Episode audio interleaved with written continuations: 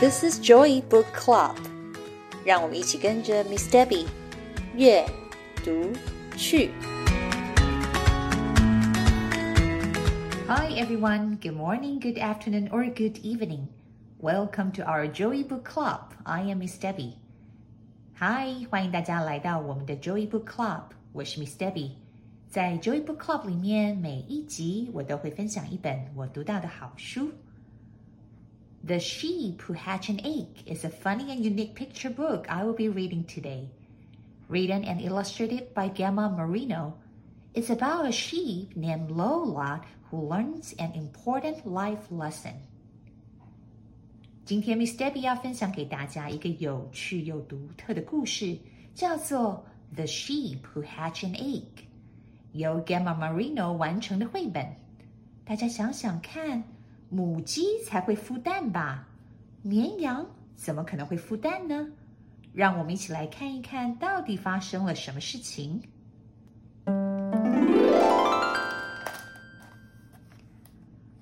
Lola the sheep had extraordinary wool.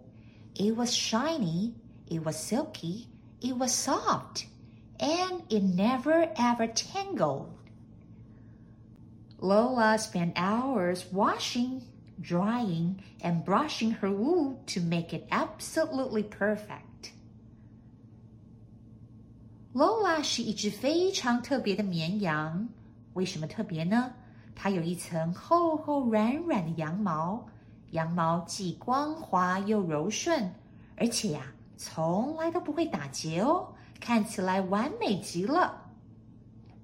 Lola 每天都花好久好久的时间整理她的毛发，把它洗干净之后要吹干，吹干了之后呢，再慢慢的用梳子整理。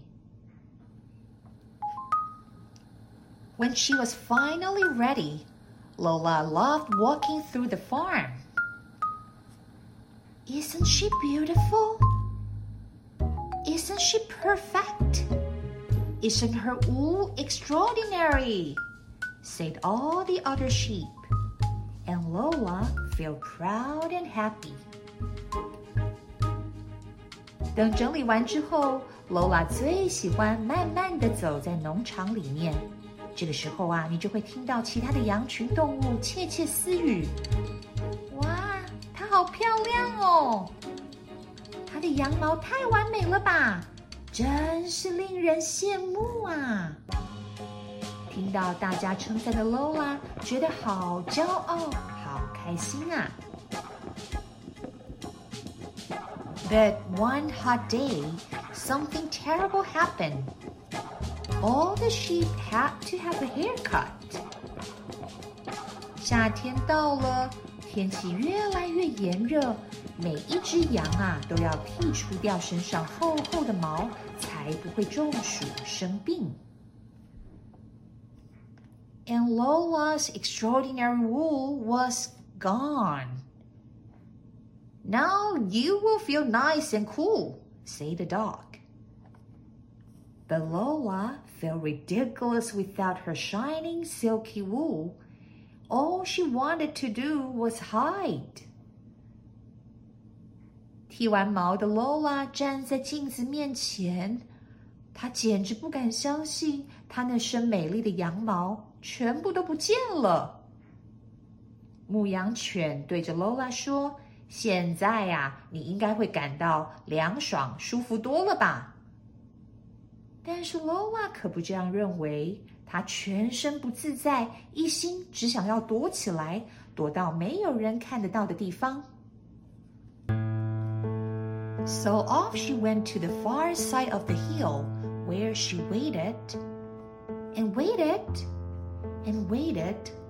Little by little, her wool grew back. 所以 Lola 独自一个人来到了山坡的另一头，她静静的等，静静的等。她想说啊，总有一天我的羊毛会长回来的。But Lola's wool didn't grow back shiny or silky. It wasn't even soft. It was wild, it was messy, and it tangled. It's horrible! cried Lola. 就这样一天一天的过去 ，Lola 发现她的羊毛真的长回来了耶。只不过啊，跟原来光滑柔顺的模样相差了十万八千里。新长出来的羊毛一点也不柔软，一点也不光滑，一坨坨的羊毛既杂乱又粗糙，而且呀，打结的乱七八糟的。Lola 一点都不开心。Just then, a small delicate egg landed on Lola's head. But her wool was now so thick that she didn't even notice. 坐在树下生闷气的 Lola，她没有发现有一颗小小的光滑的蛋，就这样咕噜的一声从树上滑落了下来，掉到了 Lola 的头上。 但是啊，Lola 的羊毛实在太厚了，她一点都没有感觉到有一颗蛋落在了自己的头上。That night was very cold, but the little egg was safe and snug, wrapped in Lola's messy wool. And there it stayed until 到了夜晚，风呼呼的吹。 天气呀，又冷又冻，但是这颗小小的蛋却被 Lola 的羊毛暖暖的覆盖住了。就这样，一天、两天、三天、四天，Lola woke to find a small, excited chick sitting on her head. Lola loved the chick's colorful feathers and its beautiful songs and the chick loved Lola's kindness and her very messy wool. 一直到有一天，Lola 发现她的头顶上怎么孵出了一只可爱的小鸟。这只小鸟的羽毛五颜六色，而且呀还不断的唱着歌，实在是有趣极了。而这只小鸟，它也爱极了 Lola 那身杂乱的羊毛。一只绵羊。 和一只小鸟竟然变成了好朋友。It's so fluffy. It's so warm. Your wool is extraordinary, said the chick each night. And Lola felt proud and happy to have helped her little friend. Lola and the chick had so much fun together. Each day the chick grew bigger and stronger. 每一天的晚上，小鸟都会对着 Lola 说：“你的毛好蓬啊，你的毛好温暖啊，你身上的毛啊，实在太了不起了。”就这样，Lola 觉得好开心，好骄傲哦。他没有想到，他这身杂乱、没有整理的羊毛，竟然可以帮助他的朋友。Lola 跟小鸟每天在山坡的这一头一起玩耍。非常的开心，一天一天的过了，小鸟也越来越强壮。And Lola grew bigger and fluffier, but the days were getting hotter and hotter. I need a haircut, puffed Lola. And I need to see the world, said the bird. They both knew it was time to say goodbye. 同时，Lola 身上的羊毛也越来越蓬，越来越厚。一路来到了夏天，实在太热了。Lola 叹了一口气，忍不住说：“夏天到了，我想啊，我应该需要把我身上的羊毛给剪掉了。”小鸟对着 Lola 边唱边说：“我也长大了，是可以飞离这里，看看这个世界了。”就这样，这两个好朋友知道是时候要跟彼此说再见了。The next day, they wish each other good luck and hope they meet again.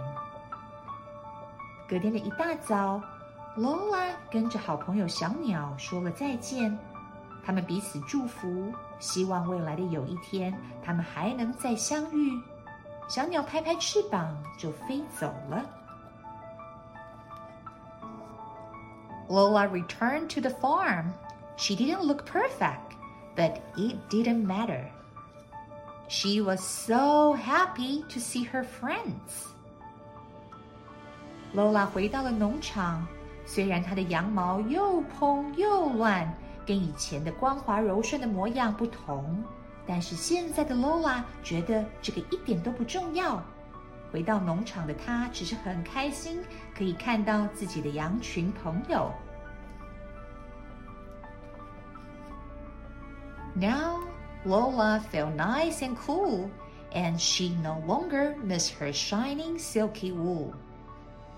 This time, when it grew back, she hoped it would be wilder and fluffier than ever before. And it was. 剃完毛的 Lola，她觉得好舒服啊！剔除掉身上的羊毛，真的是凉快多了。她一点都不想念那身美丽的羊毛。他也不在乎羊毛是否光滑柔顺，有没有打结。他只希望当有一天他的羊毛长长的时候，它可以像以前一样又蓬又厚。然后呀，他最好的朋友小鸟可以再回来看看他。果然，过了一段时间，Lola 的头上又多了几颗蛋，他的身旁。也多了好几只小鸟。What Lola realized is that she does not need to be pretty or to have the perfect wool to be a good friend. 亲爱的大家， 透过了 Lola 的故事，我们是不是发现外表并不是最重要的？如果有真诚，还有愿意帮助别人的心，我们一定能够交到好朋友。希望你们喜欢今天的故事，《The Sheep Who Hatched an Egg》。Thanks for listening. If you enjoyed this episode and you would like to help support the Joy Book Club, please share it with others or post about it on your social media. You can always reach out me on Facebook at Miss Debbie's Joy Book Club or email me at joybookclub2022 at gmail.com。谢谢你们今天和 Miss Debbie 一起读书，别忘了订阅 Joy Book Club 的频道。如果有任何的问题，欢迎你们 email 给我， 或者是到 Facebook 上面搜寻并加入 Miss Debbie's Joy Book Club 就可以找到我了。I will see you next time. Bye.